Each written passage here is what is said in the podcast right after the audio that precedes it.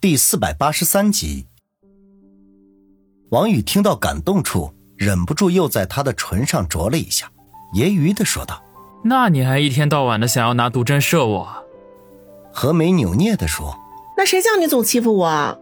我要是不表明一下态度，那你岂不是会得寸进尺？” 我怎么得寸进尺了？是这样吗？王宇笑着说道。一只手悄悄地在何梅的大腿上摸了一把，何梅眉头一蹙，轻声说道：“王宇，你要是真心爱我，就不要总想着欺负我。在那间仓库的时候，你不都已经做过那样的事情了吗？我的身体只属于你。”王宇顿时张大了嘴巴，心说：“何梅不会一点男女的事情都不懂吧？我只不过是隔靴挠痒。”他就真当成叉叉 O 了，在这信息发达的时代，居然还有这样单纯的女孩，真不知道他师傅是怎么教导他的。难不成他师傅是那种恨尽天下男人的女变态，领着可爱的何梅生活在深山老林里？王宇，你怎么啦？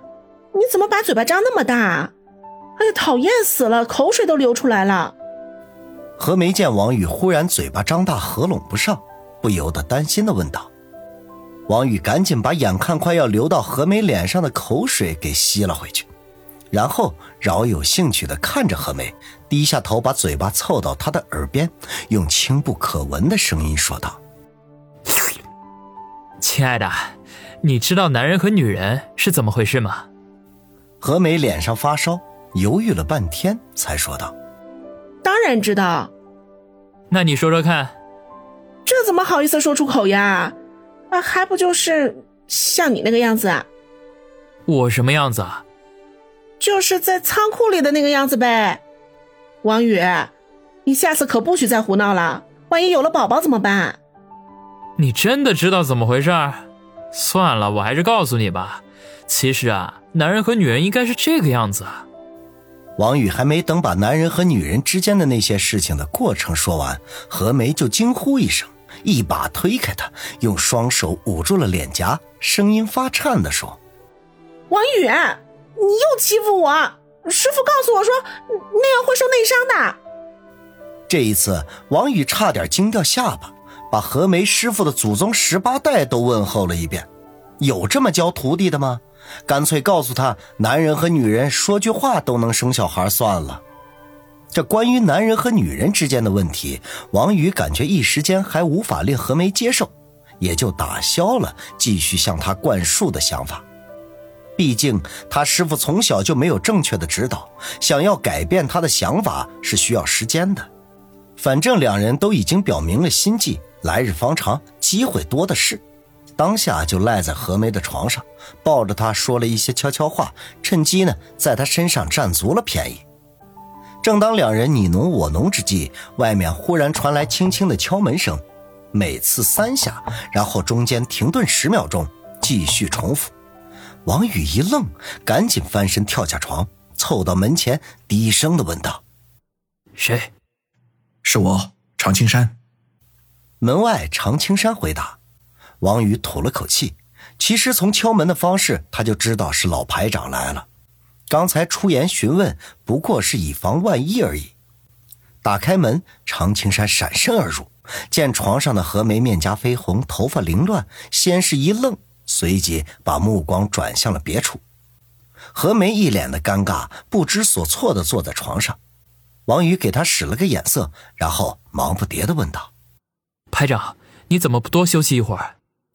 常青山沉声说道：“刚才。”肖队长去找棚子打听情况，发现派出所里空无一人，外面那些警车也全都不见了。我觉得有些不妥，这里不宜久留。这不奇怪啊，葛所长不是说他要配合外来的警力工作吗？现在恐怕是已经商量完毕，开始行动了。常青山却摇头说道：“这个我也说不清楚，只是直觉告诉我，危险随时都有可能发生。为了安全起见，我们必须立刻离开。”可外面就是天罗地网，我们无处可去啊！王宇向窗外看去，外面果然空空荡荡的，安静的有点吓人。刚才他只顾着和何梅亲热，倒是忽略了这些异常的变化。总之，我们得马上离开，否则可能会成为瓮中之鳖啊！常青山忽然就固执了起来。王宇沉吟一下，说道：“好，我们马上行动。”他知道常青山一切都是为了他好，而且无论是经验还是阅历都比他丰富。既然他坚持如此，那就肯定有自己的理由。你们收拾一下，我去叫肖队长，一会儿大门口集合。常青山吐了口气，告辞离开。王宇和何梅对望了几秒钟。便立刻展开行动，把鞋子、外套都穿好，又将换下来的衣物用方便袋装好，就推门出去。长长的走廊里空无一人，所有的办公室的门都紧紧地关闭着。踩在光洁的地面上，脚步声变得空洞洞的。两人交换了一下眼神，脚步情不自禁地加快了几分。当他们走到派出所正门的时候，赫然看见常青山和萧景明正一步步的后退，大门口被黑压压的一大片人群堵住，甚至四周的墙头上都站满了手持利器的人，仅以目测，人数至少有上千之众，而且无需怀疑，后面肯定还有人络绎不绝的加入其中。王宇和何梅都倒吸了一口凉气，这才这么一会儿功夫，这双冷镇派出所就被人围得水泄不通了。更加令人惊讶的是，居然连一点动静都没有。常青山和萧景明很快就退到了门前，王宇赶紧将门打开，放他们进来。常青山脸色难看无比，沉声说道：“我刚才查看了一下，这里是派出所唯一的出口，我们马上找些东西把大门堵住。”还能坚持一段时间，即便他们冲进来，这里也是易守难攻。无论怎么样，都得挨到小马前来接应。王宇和何梅立刻点头，转身去找堵门的东西。好在派出所里办公室比较多，虽然都关着门，却并未上锁。两人也顾不上许多，板凳、桌椅一股脑的往外搬。就在这会儿功夫，院外的人群一拥而入。全部冲向派出所的正门，也分不清楚谁是带头人，只听见有人大喊：“嘿，这姓王的就在里面！只要抓到他，嗨，我们就发达了！”这喊声就像一针兴奋剂，刺激的人群爆裂开来，无数的棍棒利器乒乒乓乓地砸向大门钢化玻璃之上，甚至连门框都跟着发出剧烈的颤抖，仿佛随时随地。都可能轰然倒塌一般。正忙着用桌椅板凳堵住大门的四人均是大吃一惊，看样子别说是坚持到小马前来接应那么久了，恐怕只需十分八分钟，这道铝合金加钢化玻璃的大门就被外面的人潮撞开。就算他们四人手中有武器，这面对成千上百被高额悬赏刺激的发疯人群，那也是毫无反抗之力的。排长，你这招也不灵啊！王宇大声叫道。他刚刚将一把皮质的椅子卡在门前，还没等稳当，就被外面的力量给晃掉了。与此同时，一块钢化玻璃在剧烈的冲击中达到了极限，咔嚓一声发出龟裂。